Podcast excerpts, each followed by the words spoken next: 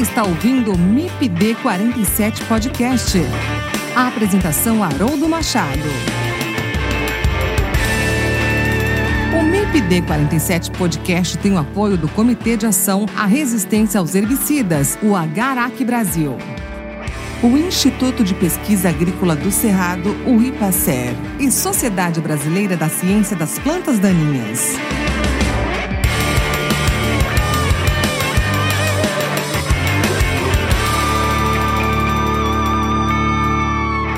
Pessoal, tudo bem? Que bom estar com vocês em mais um episódio do MIPD 47 Podcast. É sempre uma alegria muito grande a cada novo episódio aqui com vocês. E nesse episódio eu converso com o engenheiro agrônomo Edson Andrade Júnior, do Instituto Mato Grossense de Algodão. Nós vamos conversar sobre os desafios e tendências no manejo de plantas daninhas na cultura do algodão.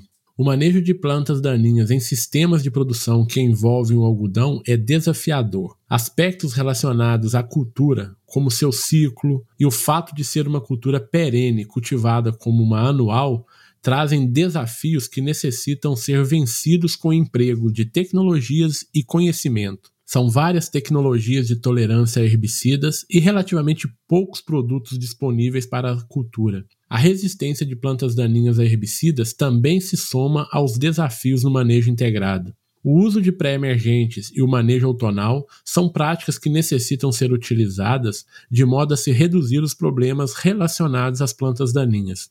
E aí, se interessou em saber um pouco mais sobre os desafios e tendências no manejo de plantas daninhas na cultura do algodão? Fique com a gente e ouça esse episódio do MIPD 47 Podcast.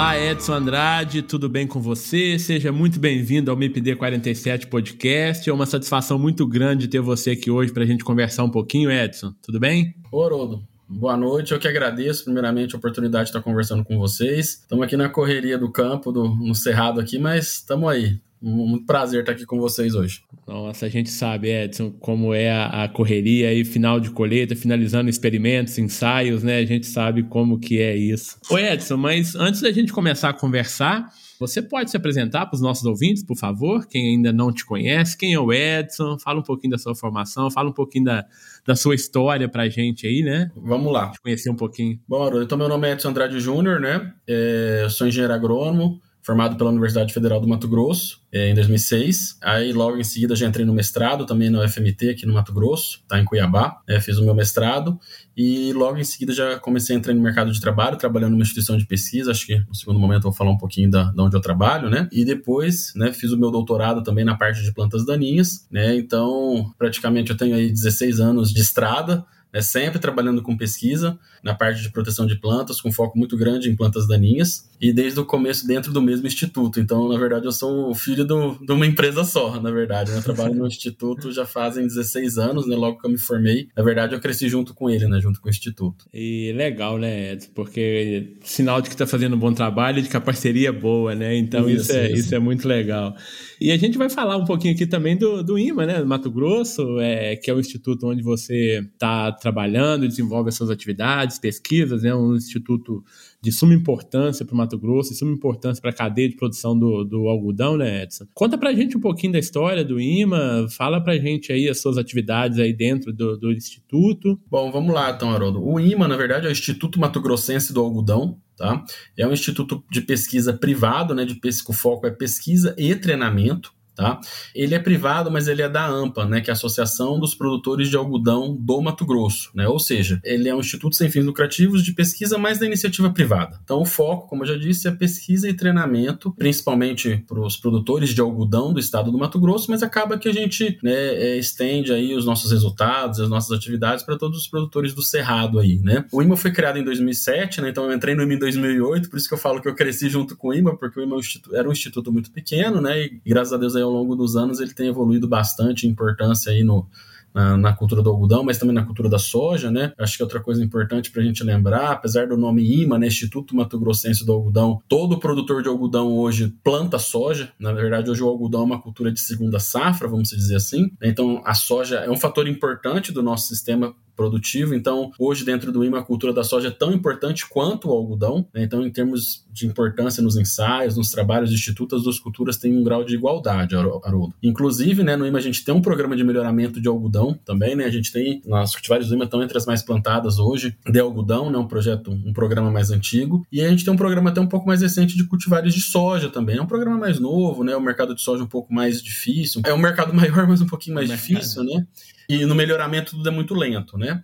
É, então você tem, na verdade, para você chegar numa boa cultivar aí são 10 anos, 12 anos de muito trabalho, né? Mas é um trabalho que o IMA e os produtores acham muito importante, né? O IMA ter os programas de melhoramento também. E assim, a gente tem uma relação muito interessante com os produtores, Haroldo, porque como o IMA é dos produtores, né? O Instituto é dos produtores, a gente tem muito acesso às propriedades, então questão de informações, dos problemas, né? Então a gente sempre que procura o produtor, a gente tem as portas sempre abertas para entender o que está acontecendo, né? dialogar de forma aberta, o que, que faz, o que, que não dá para fazer, qual que é o custo, qual que não é. Então isso ajuda muito. E a questão de treinamento, né? Seja treinamento das nossas respectivas áreas, né? a gente tem o pessoal de entomologia, fitopatologia, enfim, seja alguns treinamentos via Senar, enfim. Então, assim, o Instituto tem esse lado de treinamento também que é muito importante para toda a cadeia aí dos produtos, da porteira para dentro das fazendas, sabe? Perfeito. Ô, ô Ed, só te interrompendo um pouquinho, hoje vocês são quantos pesquisadores aí nas diferentes áreas dentro do IMA? Você tem esse número? Olha, o IMA hoje tem em torno aí de 12 a 14 pesquisadores, tá? Então.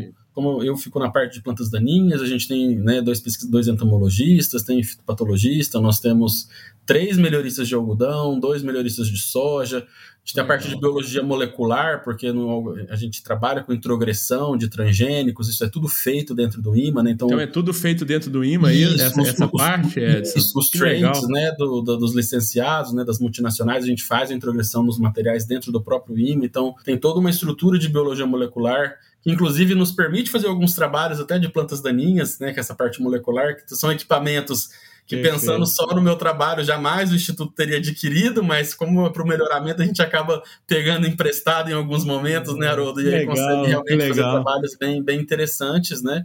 Tem a parte de microbiologia também, né, alguma coisa de biológico crescendo bastante, então tem alguns pesquisadores que trabalham com isso. É, então, assim, o Instituto hoje tem em torno aí de 200, 200 funcionários, mais ou menos, contando o pessoal de campo, os agrônomos que rodam né, atendendo os, os, produtores, toda a questão de treinamento, né? Então o Instituto hoje é um instituto grande, né? E a gente tem bastante orgulho. É, são basicamente quantos mil hectares aí atendido aí pelo, pelo IMA. Basicamente todo o Mato Grosso, né? É, contando que todo produtor de algodão é dono do IMA, né, do produtor de algodão do Mato Grosso, hoje a gente está falando em 1,2 milhões de hectares Mato Grosso. Tá? Mas, contando que o Brasil planta 1,6 milhões de hectares de algodão, praticamente é quase toda né, a área de influência do Estado. Né? É, o Estado é, é, representa muito no algodão do Brasil. E a gente também faz uma estimativa que esses produtores, que plantam, produtores do Mato Grosso, né, que plantam 1,2 milhões de hectares de algodão, plante mais ou menos 3,5 a 4 milhões de hectares de soja. Então é como se o IMA, né, os produtores que são donos do IMA representassem aí mais ou menos uns 30, 40% da ProSoja Mato Grosso também. Tá? Então, assim, é, é, uma área bem expressiva, né? E, e São é números inclusive... em se tratando de agricultura, em se tratando de Mato Grosso, não é... tem como não ser números expressivos, né, Edson? Exato. Inclusive, para isso, a gente tem seis estações espalhadas no estado, né, estrategicamente nas regiões produtoras, até para a gente ter os trabalhos de melhoramento, para ter os treinamentos, né? Então, cada região produtora de algodão tem uma estação do IMA, né, para atender os produtores daquela região, Haroldo. Perfeito. Então, a sua função dentro do IMA é exatamente pensar os problemas, né, ou, ou pegar os problemas do, dos produtores isso. e trazer trazer soluções para o produtor em função desses problemas. Exatamente. Então gente... você traz isso para o laboratório, traz isso para as casas de vegetação, para área, as áreas de campo e retorna com a solução. Correto. A gente né, anda um pouco no dia a dia, acompanha um pouco o dia a dia dos produtores, a gente tem alguns grupos técnicos de campo, traz essa demanda né, monta os experimentos, seja de campo, casa de vegetação, um laboratório, eventualmente alguma coisa, e retorna é, para o produtor é, com essas informações. Perfeito, legal. trabalho muito importante que vocês fazem aí, né, Edson? Para o algodão, para os produtores, né? Para a agricultura brasileira, isso é fenomenal. Ô, ô Edson, mas vamos lá, para quem não é acostumado, né, com o algodão, né? Como está o cenário hoje aí da cotonicultura no Brasil? Dá um, um geral aí para quem não é muito, vamos dizer assim, da área do algodão, né? Bom, Haroldo, vamos lá. Hoje o algodão, como eu já falei um pouquinho, está muito concentrado aqui no Mato Grosso e no estado da Bahia. Né? Se você pegar Mato Grosso e Bahia, é, como eu falei para vocês, Mato Grosso em torno de 1,2 milhões de hectares, a Bahia entre 300, 300 e poucos mil hectares, e aí a gente chega é, 1,7, 1,8 milhões de hectares Brasil, ou seja, você tem um pouquinho de algodão pulverizado em alguns outros estados, né? Mato Grosso do Sul, Goiás, Minas, São Paulo, mas em torno de 40, 30 mil, 40, 30 mil a 40 mil hectares por estado desses outros estados, né? Exceto Mato Grosso e Bahia. Então, assim, primeiro ele está muito concentrado nessas duas regiões, né? Isso, claro, por alguns problemas no passado, principalmente Paraná e São Paulo, relacionados a bicudo, nematóide, que fez o algodão migrar para essas regiões mais novas, né? Mais novas, entre aspas, vamos dizer assim, né? O Mato Grosso abraçou muito a cultura do algodão, porque desde lá do início dos anos foi se organizada a associação, foi investido nisso para ter uma outra cultura além da soja, né, para o pro, pro produtor com alta rentabilidade, né? Então, assim, foi feito um trabalho é, ao longo de muitos anos para o algodão chegar onde ele está hoje, sabe, Haroldo? Inclusive, alguns produtores visionários mais antigos haviam um sonho que o Mato Grosso plantasse um milhão de hectares de algodão e isso já, né, já tem uns anos. Agora o sonho é 2 milhões de hectares, né? E assim, a, a, e assim roda né, as coisas aqui no Mato Grosso. E, né, e o Edson? O Edson imagina esses 2 milhões de hectares, Edson? Você acha que, que pode seguir nessa direção? Como que você imagina isso? Eu acredito que sim, Haroldo. A gente tem algumas regiões do estado que estão crescendo muito, né? O algodão está subindo, na verdade, no estado, né? A gente, antigamente, as regiões mais tradicionalmente produtoras eram no sul do estado, você pega a região ali próxima a Rondonópolis, a Campo Verde, né? E hoje as maiores, as, as maiores áreas, né, em termos de produtividade, está no Parecis, né, na região de Sapezal, Campo Novo do Parecis, região da 63, ou seja, o algodão está subindo, né, então, inclusive no Vale do Araguaia também é uma, é uma, uma região que está tá começando a plantar bastante algodão, também está crescendo bastante. E? O que está levando a isso, Edson, essa migração? Migração não, porque ele não está saindo de baixo, ele só está subindo, mas ele continua mais abaixo. Né? É, na verdade, são sempre os grandes grupos, né, Haroldo, que puxam isso para essas novas regiões, porque você Entendi. precisa precisa de algodoeira, você precisa de toda uma estrutura para plantar o algodão, né? É, e aí acaba que isso aí estimula os produtores, né, que são menores, vamos dizer assim, é, da região a, a, entrar na cultura. E assim, é uma cultura que tem um nível técnico mais alto em termos de, de a parte fitossanitária principalmente, mas a questão de fitotecnia, reguladora, adubação, é uma cultura um pouco mais complexa, né? Mas é uma cultura que, consequentemente, tem um retorno maior também, né, Haroldo? Então, assim, é, o investimento é muito mais alto, mas o retorno é proporcional, né? E, e assim, e houve um encaixe muito interessante nas principais regiões do Mato Grosso para ele ser segunda safra, ou seja, o produtor planta soja e aí na segunda safra ele planta algodão.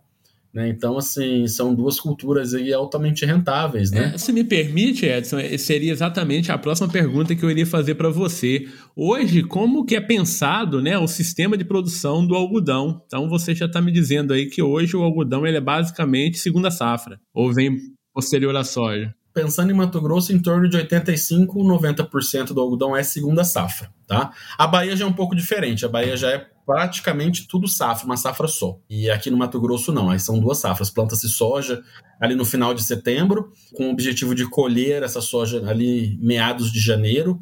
Né? A melhor janela para plantar esse algodão segunda safra seria sei lá, do dia 10, 15 de janeiro até o final do mês de janeiro. É uma janela muito curta. É, né? a gente precisa de cultivares de soja aí de, em torno de 100 dias, não pode passar muito disso aí, Haroldo, porque senão é, quando você entra o plantio do algodão para fevereiro, tem um risco climático né, de faltar chuva depois em abril, em alguns períodos aí que é extremamente importante para a cultura do algodão. Então, assim, é claro que a gente continua, o algodão concorre de certa forma com o milho na segunda safra aqui no Mato Grosso, mas até por uma questão de mercado, de custo, né, a área de milho é muito maior, com certeza. Mas em termos de rentabilidade, né, porque o algodão você tem a pluma, o próprio caroço do algodão vale muito também. Na verdade, hoje se aproveita quase tudo do algodão, né?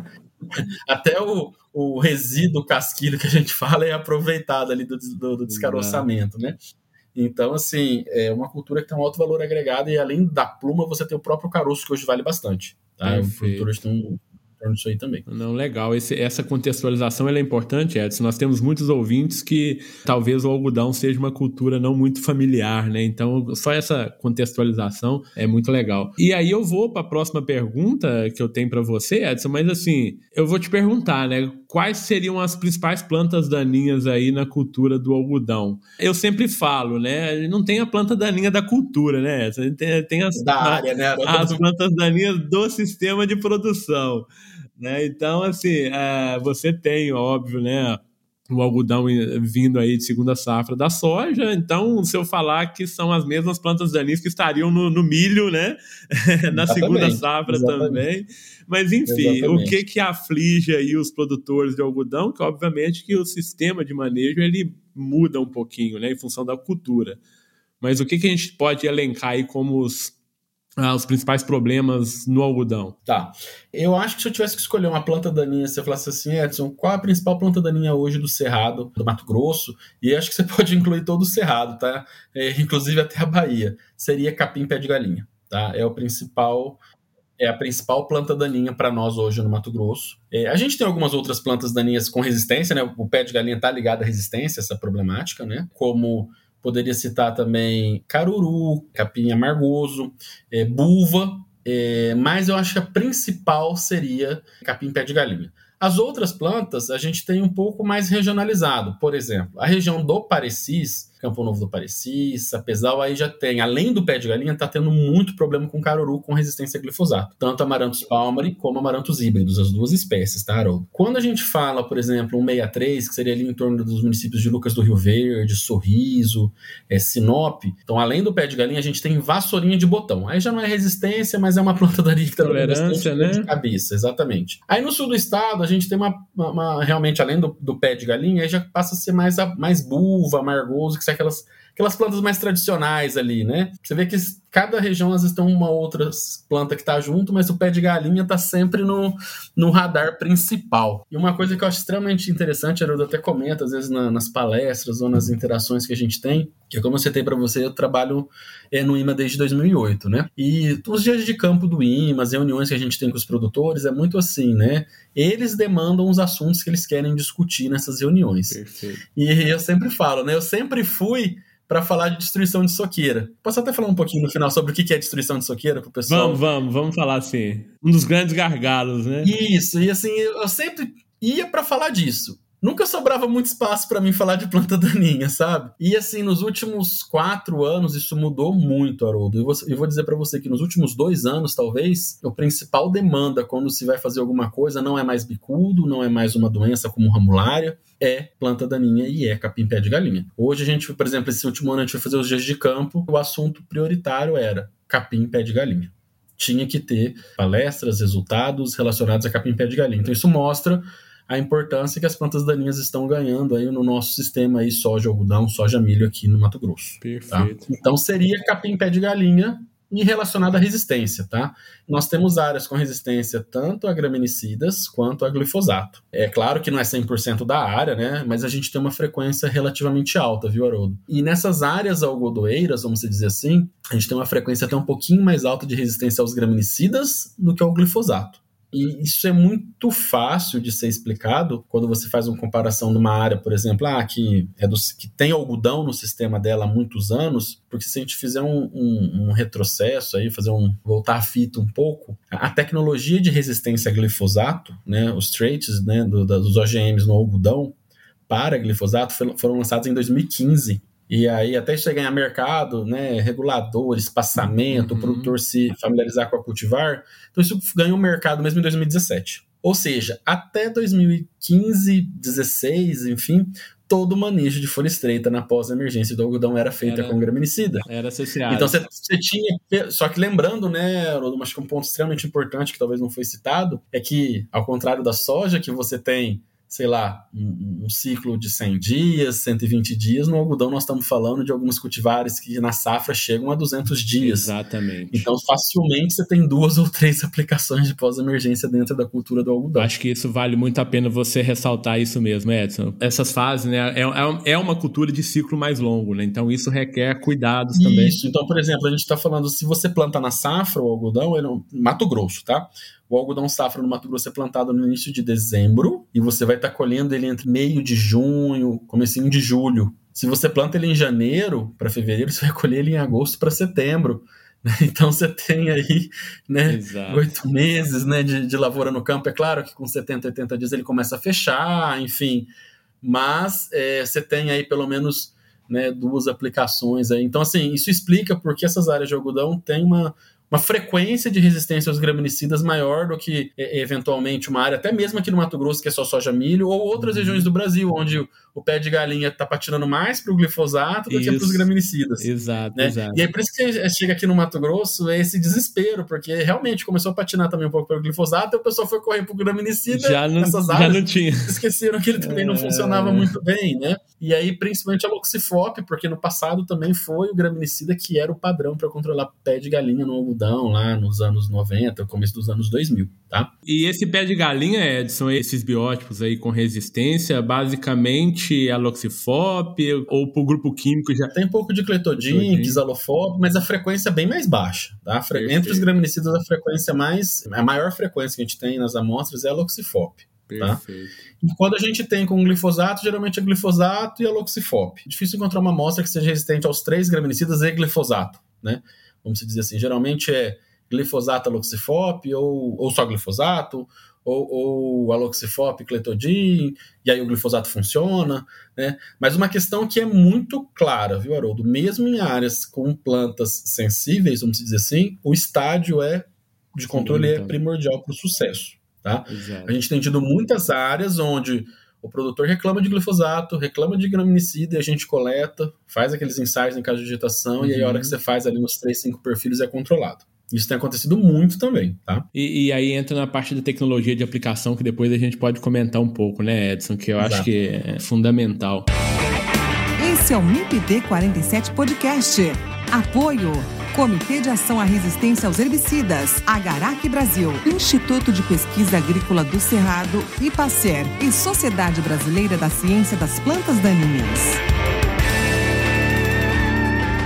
Edson, um dos gargalos que se tinha no passado, quando se falava em plantas daninhas no algodão, era muito com relação também à redução de qualidade, né, de, de, produto colhido, né, de fibra, enfim. Quais são os principais problemas aí que essas plantas daninhas elas podem causar na cultura? É, bom, primeiro você tem, claro, o básico, né, que é a competição, e aí você tem, né, é, influência na, produ na produtividade em si, vamos uhum. dizer assim, como dano direto. Então, é claro, vai depender da infestação, pode chegar a 40%, 50%, 60% de perda de produtividade. E, só que no algodão, Haroldo, tem um, realmente um diferencial que é o que você falou. Além da perda de produtividade, né, quando você tem presença de plantas daninhas no momento da colheita, você ainda tem um impacto muito grande na qualidade da fibra. Seja por impureza, né, por pedaços dessas plantas daninhas que está ali, seja por algumas plantas daninhas como um picão, um carrapicho que se adere na pluma e dificilmente no beneficiamento se separa isso. Né? Porque uma coisa é uma impureza solta que você tem ali no meio da pluma, uhum. e aí, né,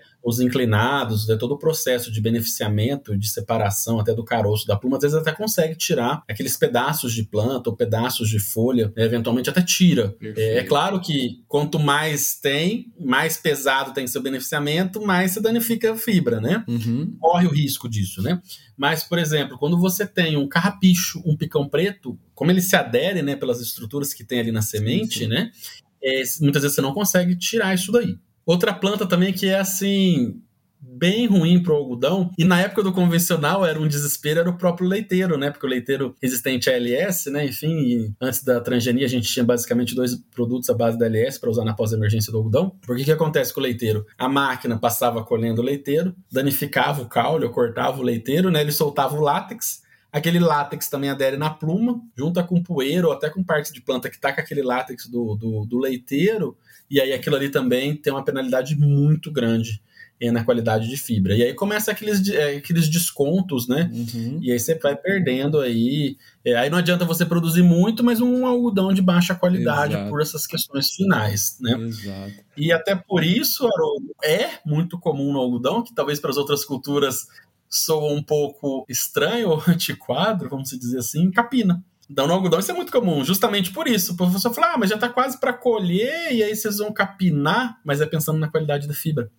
né? Porque você. Tudo bem, a competição já foi, a uhum. planta do algodão já está estabelecida ali, mas você chega num, sei lá, nos 80%, 70%, vamos dizer assim, da safra, você vê muita gente capinando ainda. Por quê? Tá pensando na qualidade da fibra no final para não ter esses problemas, né? Eu ia te perguntar exatamente nessa linha, Edson, se uh, bidens, carrapicho ainda é um problema atualmente, né? Não, não na né? verdade, carrapicho, agora que a gente tem a transgenia, o glifosato uhum. controla muito fácil, sempre. Os próprios graminicidas também, né? Perfeito. É claro que às vezes o produtor dá uma relaxada ali, sobra alguma planta, mas de modo geral não são problemas. Não, não é tá? um problema em grande escala, né? Isso é um não. pontual, um produtor que talvez perdeu o time da aplicação e Isso, tal. Isso, ou quis economizar, enfim. Perfeito. Picão, leiteiro, caruru e mentrasto são quatro espécies de planta que aqui no, no, Mato Grosso a gente tem muitas áreas com resistência a ALS. Uhum. Né? Então, quando a gente tinha o algodão convencional, sobrava bastante. E aí, eu já comentei com vocês que o algodão resistente a glifosato foi lançado em 2015, mas o, no algodão, o algodão resistente ao glufosinato de amônio chegou primeiro, ao contrário da soja. A gente tinha o algodão Liberty Link desde 2009. Né? Então, na verdade, que foi assim o salvador da pátria para pensando nessas plantas que você me perguntou, uhum. picão e leiteiro. Né? Inclusive a gente é, a gente até conta, né, que eu já trabalhava no ano em 2009, né, que a gente viu os produtores trocarem tipo, é, variedades de algodão com alto potencial produtivo por variedades medianas, né, mas que eram Liberty Link e aí sim ele conseguia limpar aquele mar de leiteiro que ele tinha, principalmente leiteiro, porque o picão como no algodão sempre se usou muito clomazone, então o clomazone uhum. dava uma ajudada na pré-emergência do picão, enfim, mas o leiteiro sobrava aquele mar de leiteiro, né? E aí era mágico, né? O cara plantar um algodão libertinin que e ele aplicava dois litros de glufosinato e torrava o leiteiro que não sobrava nem história, né? Então, e assim como as áreas eram muito infestadas, ele fazia duas, três aplicações e, uhum. e assim, em uma safra, ele limpou o banco de semente praticamente dele, né? É, é, Haroldo. Então, assim, essas plantas hoje, por conta da transgenia, não são mais um problema. Tá? Uhum. Mas fica de alerta, né? Principalmente com relação ao glifosato, né? O picão e o leiteiro, que pode aí voltar para o radar de novo para uma eventual seleção dessas plantas, né, Haroldo? Mas hoje não, não Perfeito. são um problema, não. E, e, o glufosinato ainda é muito utilizado no algodão, Edson? Muito. Na uhum. verdade, sim, o produtor de algodão gosta muito, Ele né? Gosta. A gente até a gente até brinca que o produtor de soja e milho descobriu o glufosinato mais recente com a saída do paraquat, né, Aru? Exato. Mas o produtor de algodão desde 2009 gosta muito, tá? Uhum. É, e é importante lembrar que em 2015 quando chegou as variedades com resistência a glifosato, né? Então a gente tinha lá em 2015 a Monsanto, na época lançou as variedades B2RF, né, que tem a questão de pragas, e com resistência só a glifosato. E no mesmo ano a Bayer, na época, né, com a Faber Max, lançou os materiais que, que eram Glytol Liberty Link, ou seja, resistente a glifosato e glufosinato. Então, o glufosinato nunca deixou de, em parte do algodão, sair do nosso sistema mesmo com a chegada do glifosato. glifosato. Exatamente. Então, assim, para nós é uma constante hoje. Tanto que até a próxima geração, né, que a gente está para girar a geração também, como aconteceu na soja no algodão, é, até no próximo congresso vai ser lançada a próxima geração do que antes era Monsanto, hoje Bayer, né, então o que é B2 e B3RF só resistente a glifosato, vai evoluir para o B3 Extend, uhum. né, que vai ser resistente o quê? Glifosato, glufosinato de amônio e de camba. Então, com essa virada de chave, eu posso dizer para você que 100% das cultivares transgênicas vão ser resistentes a glufosinato. glufosinato. É isso que eu ia te perguntar, né, Edson, dessas tecnologias aí que tem no algodão, né, e como que isso é trabalhado em condições de, de campo, né? Então, isso já é, é uma realidade, na verdade, né? Não tem como, não se volta atrás. Total. Você comentou uma coisa que é muito interessante especificamente para o algodão, né, que o Liberty Link chegou primeiro, né? O glufosinato chegou primeiro, né, para o pro produtor de algodão, então tem essa familiaridade, hoje familiaridade com todos, né, mas essa familiaridade no começo, né, com o glufosinato de amônio, eu ia te perguntar exatamente isso que você falou na, na, na sua parte final, Edson, que é no, as novas tecnologias, né? O que que, o que que tem aí, o que que, o que que está para vir aí para os produtores de, de algodão, o que que vocês estão trazendo, né, junto com as empresas de sementes aí e tal, para o produtor de algodão? Bom, então, Haroldo, assim, primeiro é importante a gente lembrar que hoje é claro que para a parte de pragas existem os refúgios, né? então tem material convencional não BT, mas se a gente pensar em herbicida, pode-se dizer que 100% da área de algodão tem alguma transgenia. Ou ela é só resistente a glifosato, ou só resistente a glufosinato, ou resistente aos dois. Tá? Então, esse é, um esse é um primeiro ponto. Então, quando você me pergunta se a transgenia, a herbicida, é uma realidade no, no algodão, eu, vou, eu digo para você que 100%. 100%, né? 100%. E mesmo porque, se a gente não tiver é, essa transgenia, ficar só com os inibidores da LS para fazer o pós-emergência no algodão é, é, praticamente impossível, porque, de novo, aquelas plantas não estão mais no radar por conta da transgenia, mas se você plantar um algodão convencional, elas estão lá, né? Com certeza. Então, isso isso é um ponto. Que a gente viu muito com algumas sojas convencionais. A gente teve um aumento do plantio de soja convencional na última safra, né? até por uma questão de, de mercado, né? Teve um, um price bom, enfim. Então, muitos produtores na primeira safra plantaram soja convencional. E impressionante a quantidade de picão e leiteira resistente LS ainda tem nas áreas, né? Mas falando das novas tecnologias, a, a, a gente tem algumas expectativas bem boas para essa próxima safra, né? Para esse próximo ano. Uhum. É no Congresso do Algodão do ano que vem, que vai acontecer em agosto de 2024, os dois grandes players de, de traits, né, de transgenia que a gente tem hoje aqui no Brasil, que é hoje Bayer, né, que hoje tem como padrão B2RF, B3RF, que para nós do herbicida significa só resistência a glifosato, uhum. né? Mas tem, umas, tem algumas variações aí, questões de praga. As tá? BTs, né? Isso. Que o que, que vai acontecer? Como eu já falei para vocês, vai virar, vai, vai lançar o B3 Extend. Então, né, a possibilidade dessas, dessa família, né, desses materiais que hoje só, só, só utilizam glifosato, possam utilizar o glufosinato em pós-emergência e aí o dicamba vai seguir a mesma orientação, a mesma recomendação da soja, tá? Ele vai ser somente dessecação, dessecação pré-plantio. Pré respeitando, mesmo assim, respeitando ali, não limite, não tempo, porque aí vai ser tolerante, então você pode fazer o aplique-plante, Exatamente, mas no mesmo raciocínio da soja a princípio, tá? Ele vai Perfeito. ser só, o dicamba vai ser dessecação para plantio e aí na pós, glifosato e glufosinato. E, e, os produtores estão ansiosos, Edson? Como que os produtores estão vendo essa tecnologia aí? É, na verdade, todo mundo bem ansioso para. É porque hoje, para vocês terem uma ideia, metade do mercado é desses materiais B2 ou B3RF. Uhum. Então, os produtores querem que esses materiais, né, essas famílias de materiais das empresas de semente, evoluam para poder usar o glufosinato também nesses materiais. Tá? Então, essa é a grande expectativa. Então, a gente tem o outro grande player, que é hoje BASF, né, que é as tecnologias da Faber Max, que como eu falei para vocês, né, os materiais GL, GLT, GLTP, na verdade, essas letras que ele está ganhando é a parte de pragas, né, para nós de herbicida é tudo resistente a glifosato e glufosinato de amônio. Esses materiais, a, Haroldo, né, a a BASF, vai evoluir para o GLITP, tá? Ou seja, ele vai ganhar o isoxaflutole, né? O IF, é o algodão Exato. IFT, na verdade, né? Exato. Então, além do glifosato e do glufosinato, ele vai ter o isoxaflutole, tá? uhum. tá? vai ser lançado também a expectativa no Congresso em agosto de 24. Então, lembrando, né, é uma transgenia específica para o IFT, né, então clomazone tem que permitir no algodão da mesma forma, uhum. mesotrione não dá para aplicar nesse algodão, é, é bem específico para o isoxaflutole. E a expectativa né, é ser mais um produto aí para ajudar no controle do pé de galinha, que é o nosso principal player de, de planta daninha. Né? Então, Legal. um residual um pouco mais longo para ajudar aí, e até um outro produto para estar tá ajudando, né, o S-metalacloro, que está uhum. bem estressado, a gente está usando bastante por conta do pé de galinha, por conta do próprio caruru. E aí entra na história que a gente chama da pressão pressão de seleção, né, Edson? Então a gente está aumentando Exato. essa pressão de seleção e. Em cima do pré-emergente, que na verdade a gente não tem resistência hoje a pré-emergente porque a gente usa até relativamente pouco, né, Haroldo? Mas no futuro próximo eu não sei, né? Exato. Então, assim, a gente tem uma expectativa muito grande, é claro que isso tem que estar aliado em materiais produtivos, aquela é coisa É isso que toda. eu ia te perguntar, Edson. Você já tem trabalhos aí, resultados experimentais do, do próprio IMA com essas variedades ou ainda não? É só, só dados das empresas? Não, assim, a gente já monta ensaios pensando em manejo, né? Claro, com linhagens, né?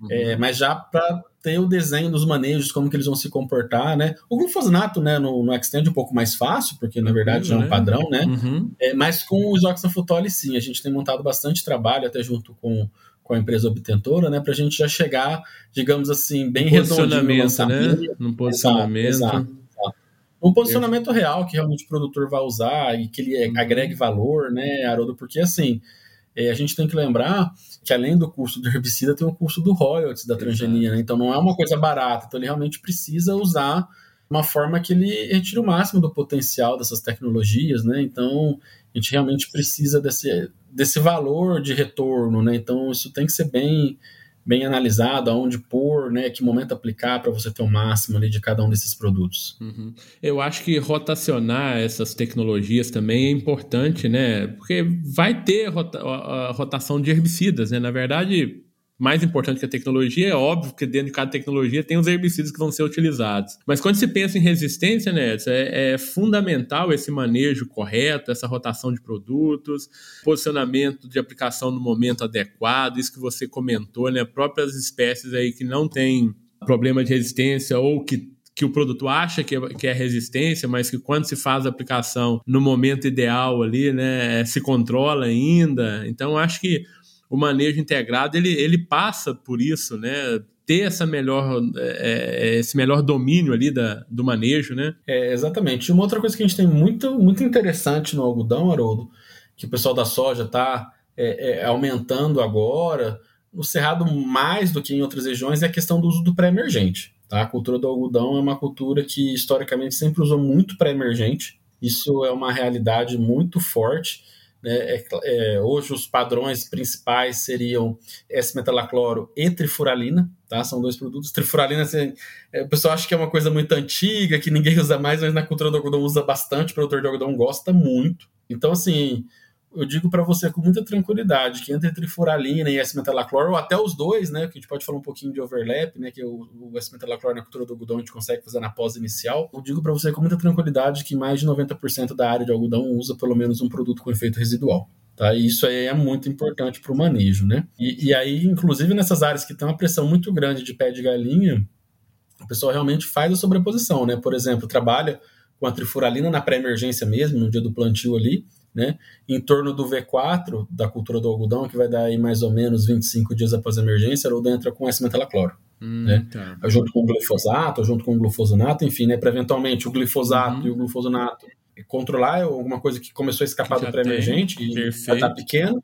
E o S-metalacloro continua esse efeito mais residual. dias ali de residual. Né? Isso funciona, tem funcionado bem para caramba. Tá? E tira a pressão do glifosato ou do glufosinato, né, do, do pós, principalmente exatamente. do glifosato, né, exatamente. né, nesse caso. É, exatamente. Legal. Então, assim, isso é uma realidade. Isso aí, assim, nessas áreas mais é, infestadas, hoje já é uma realidade que o pessoal acaba fazendo bastante. Uhum. Tá? Ô, ô Edson, esse você falou aí já no começo que você queria falar um pouquinho depois pela importância, né? É, os desafios. Quais são os principais desafios hoje que você vê na cultura do algodão? Eu, eu como leigo aqui, né, eu vou falar controle de soqueira, plantas daninhas resistentes, é, as próprios manejos da, da das tecnologias, né, carry-over de herbicida, enfim, o que, que você pode linkar para a gente ou elencar aí de desafios? Bom, vamos lá. Bom, as espécies de desafios já foram citadas, né, Haroldo? Eu acho que um outro desafio muito grande que a gente tem na cultura é a destruição da soqueira, que a gente diz, ou destruição dos restos culturais do algodoeiro. Porque, pessoal, é importante lembrar o seguinte, que a soja, o milho, são culturas anuais, ou seja, quando fecha o ciclo e a gente colhe, a planta morre. Então a planta de milho morre, a planta de soja morre. E na verdade o que a gente tem trabalho é com planta voluntária, ou com as tigueras, ou seja, cai a semente lá no chão e germina outra. E o algodão, o que, que acontece? O algodão ele é uma cultura, é uma planta perene. Né? Na verdade, o algodão né, lá no passado era uma árvore, foi Exato. domesticado, foi melhorado, enfim, para ser né, cultivado. Então, o que, que acontece? A gente desfolha, né? Chega lá, ele produz, né? As maçãs, os capulhos, depois que ele já está branquinho, né? Não muito branquinho, porque ele fica bem branquinho depois que a gente desfolha, né? Que cai todas as folhas, mas então, assim, a gente faz uma desfolha, quando está chegando no final do ciclo, né? A gente faz a desfolha. Isso é outro ponto importante, viu, Haroldo? A desfolha é diferente da dessecação, tá? Uhum. Fala só para os nossos ouvintes aqui um pouquinho, Edson, o que que, dentro do que você está falando da soqueira, né? Vale a pena você chamar a atenção dessa desfolha tá. aí. É um posicionamento Isso, importante. Antes de chegar na soqueira, pessoal, a gente tem um ponto extremamente importante que é a desfolha que é diferente de dessecar. Por exemplo, a soja, a gente trabalha com produtos que dessecam ela, porque a gente quer acelerar o processo de colheita. O algodão, a gente precisa fazer a desfolha, mas e por que, que a gente fala em desfolha e não em dessecação? Porque a gente precisa que essa folha caia verde. Porque se a gente usa um produto, principalmente um herbicida, né, como os protox, que queimam as folhas, o que acontece? Elas caem esfarelando e aí suja a pluma do algodão. Então, por isso que o ideal é usar um, um desfolhante, que hoje o principal é o tiadizuron,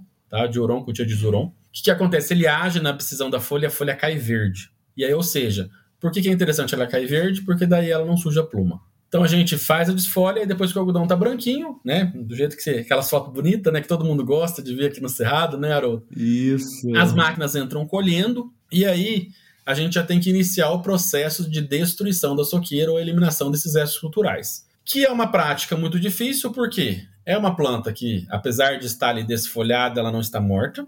Tá? É uma planta extremamente vigorosa, né? E a gente tem alguns fatores que têm deixado ela mais vigorosa, vamos dizer assim. Então, cultivares com resistência a nematóide estão em rasamento maior, né? variedades com resistência a algumas doenças, via de regra, são mais vigorosas também. Algumas coisas de fitotecnia, reduzir planta por metro, que daí as plantas produzem mais, mas a gente também tem plantas mais vigorosas para matar no final, né? Então, isso aliado a, lembrando que a gente está colhendo esse algodão agora em agosto, então a gente tem condições climáticas para aplicações péssimas, né, Haroldo? Então, altas temperaturas, baixa, baixa umidade, umidade relativa. Né? Assim, e isso aliado a uma que a gente precisa que esse algodão rebrote, que a gente precisa de área foliar, né? Uhum. A gente tem uma uhum. opção de aplicar no toco, enfim, mas a gente precisa que esse algodão metabolize, que ele rebrote. E que às vezes pega alguns anos mais secos, isso também não acontece. Então, por isso que é uma prática muito difícil, porque a gente realmente precisa fazer isso entre agosto e setembro, porque 15 de setembro acaba o vazio sanitário da soja, Final de setembro começa a chover e a gente precisa plantar soja de novo. E precisamos destruir essa soqueira antes de plantar soja. O que hoje que é o padrão aí na, na destruição de soqueira, né? É o 2,4-D. O carro-chefe da destruição de soqueira é o 2,4-D. É claro que você tem outros herbicidas parceiros que ajudam, principalmente os protóxicos, né? Via de regra, os Protox são sempre um pouco melhores que os ALS para ajudar o 2,4-D. Lembrando que o glifosato já foi um excelente parceiro, mas antes das variedades com resistência a glifosato. Tá? Ô, Edson, e deixa eu te fazer uma pergunta aqui que os alunos nos fazem aqui é, quando a gente está explicando essa parte do algodão, do, das tecnologias. Por que, que o 2,4-D não vem, então, nas tecnologias? Vem o de Camba e por que, que o 2,4-D não vem? Na verdade, né, nos Estados Unidos existe né, é, algodão em list, né? Na verdade, ele não vai ser lançado no Brasil justamente porque, por exemplo, nos Estados Unidos, na verdade, o que destrói a soqueira deles é o frio. Na verdade, o algodão morre de frio depois, né?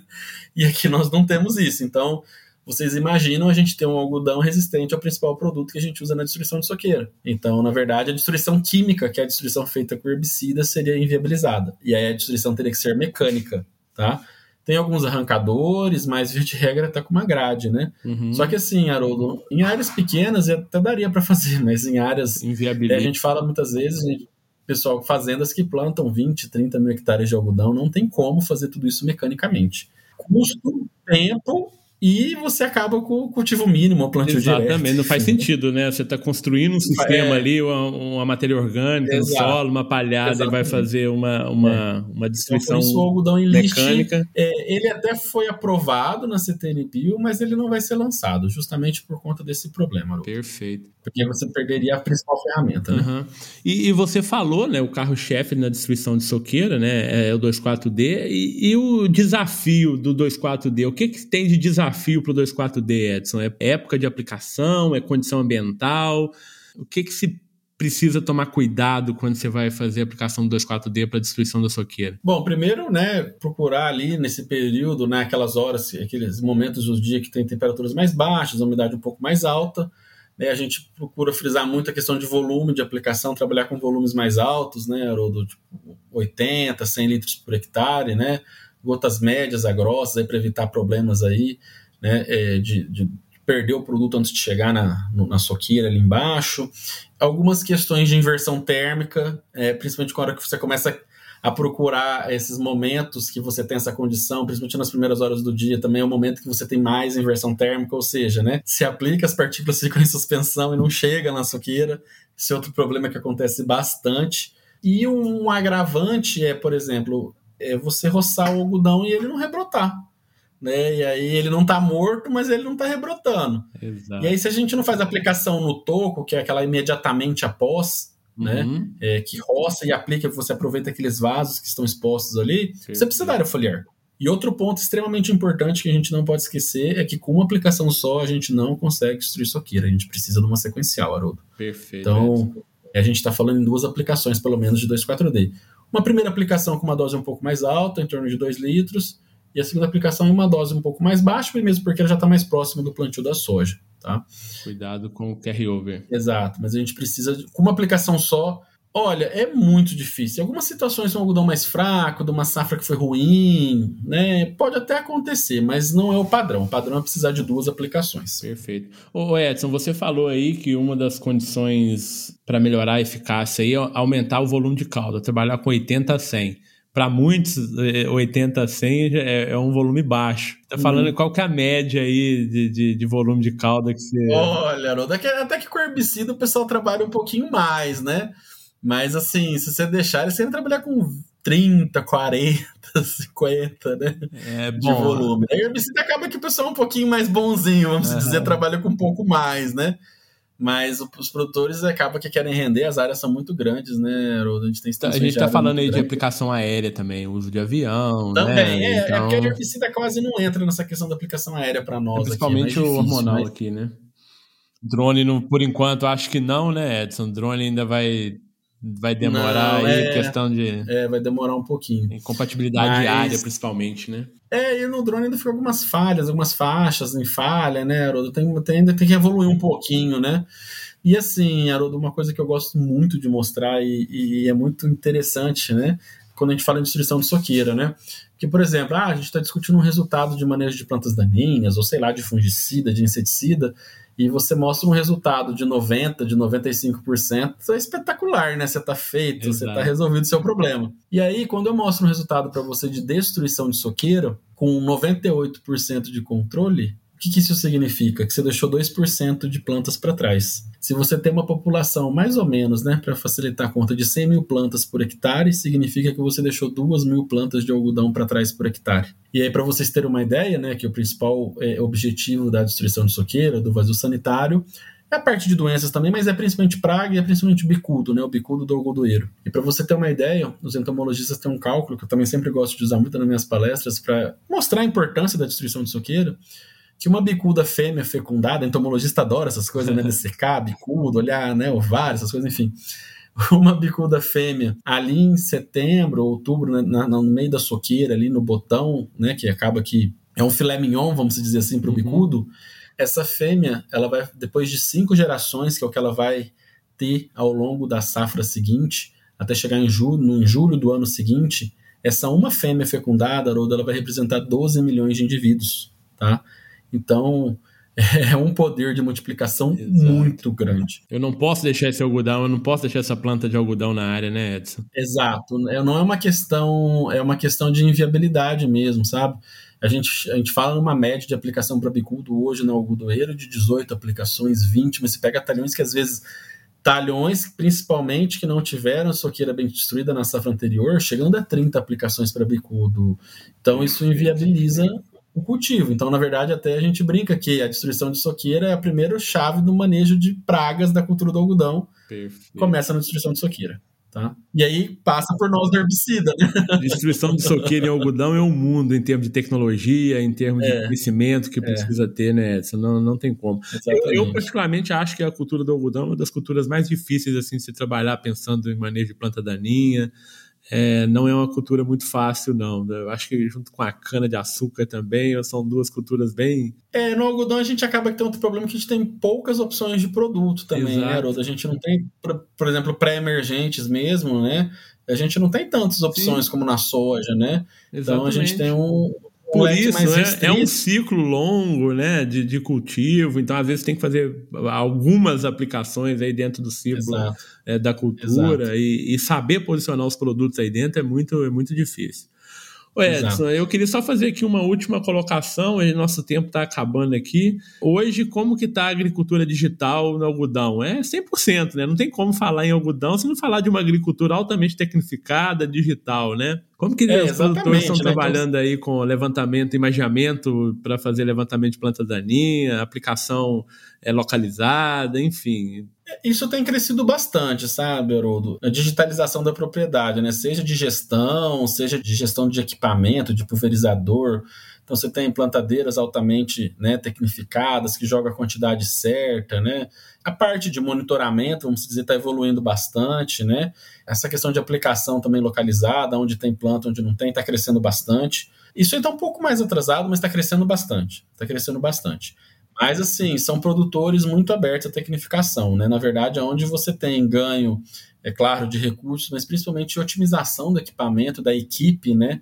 E, é, isso acontece mais rápido. Tá? Então é uma realidade sim, tá? É uma realidade sim. Mas legal, é uma realidade e pelo que você está falando ainda tem muito, muito a expandir ainda, né, Edson? Legal. Tem, tem, legal. tem bastante coisa para aprimorar e para evoluir. Tem, é um campo é imenso, né? Que ainda tem bastante coisa para crescer sim, já está crescendo, já é uma realidade, mas tá, tá, tem bastante coisa para para evoluir aí, oportunidade de trabalho, vamos dizer legal, assim. Legal, legal. Ô, Edson, e nosso tempo realmente ele esgotou aqui, rapaz. Nós vamos ter que terminar essa conversa. Nossa, que prosa legal, que, que bate-papo bem gostoso.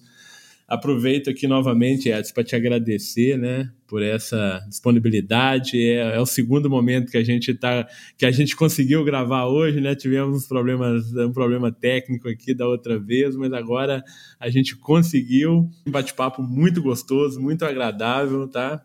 É, obrigado de verdade. Queria que você fizesse suas considerações, quiser passar o contato, passar o contato do IMA, quem quiser conhecer um pouco mais do IMA, saber um pouco mais de algodão, por favor, fica à vontade. Bom, então, primeiramente, agradecer a oportunidade. É sempre um prazer muito grande, né? Falar de, de algodão, falar de planta daninha, né? A gente que gosta, né? Fala uma, duas, três horas aqui, não vê nem o tempo passar. É muito né? bom.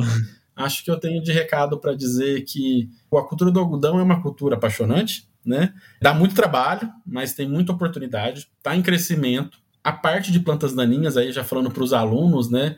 É uma, uma disciplina, vamos dizer assim, que por muito tempo ficou esquecida, né? A geração glifosato achou Exato. que não ia precisar mais de nós, né, Haroldo? Mas, assim, a gente acompanha o dia a dia das propriedades, né? A gente vê que é uma realidade, é uma dificuldade muito grande hoje e tem muito campo para trabalhar. Então, eu acho que é um player que vai continuar em alta por muito tempo.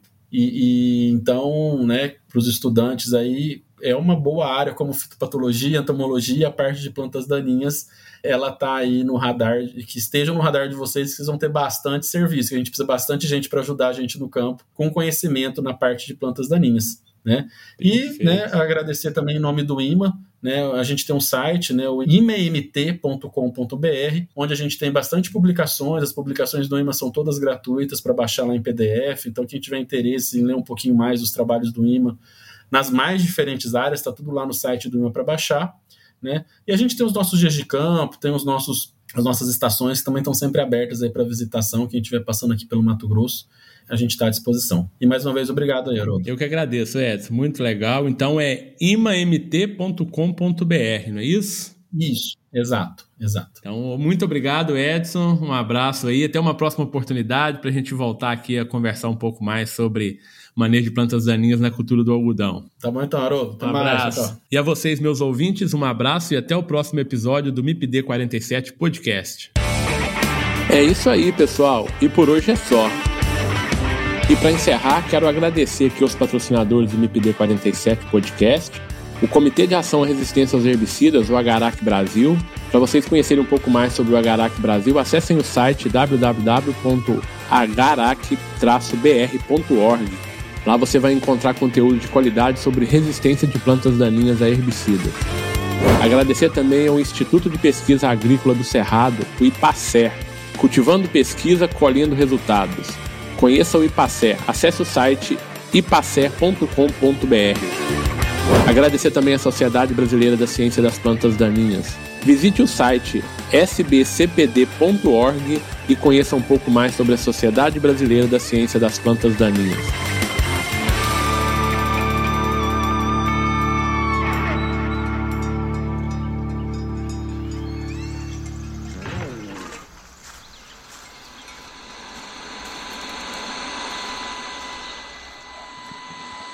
Este podcast foi editado por Felipe Mux.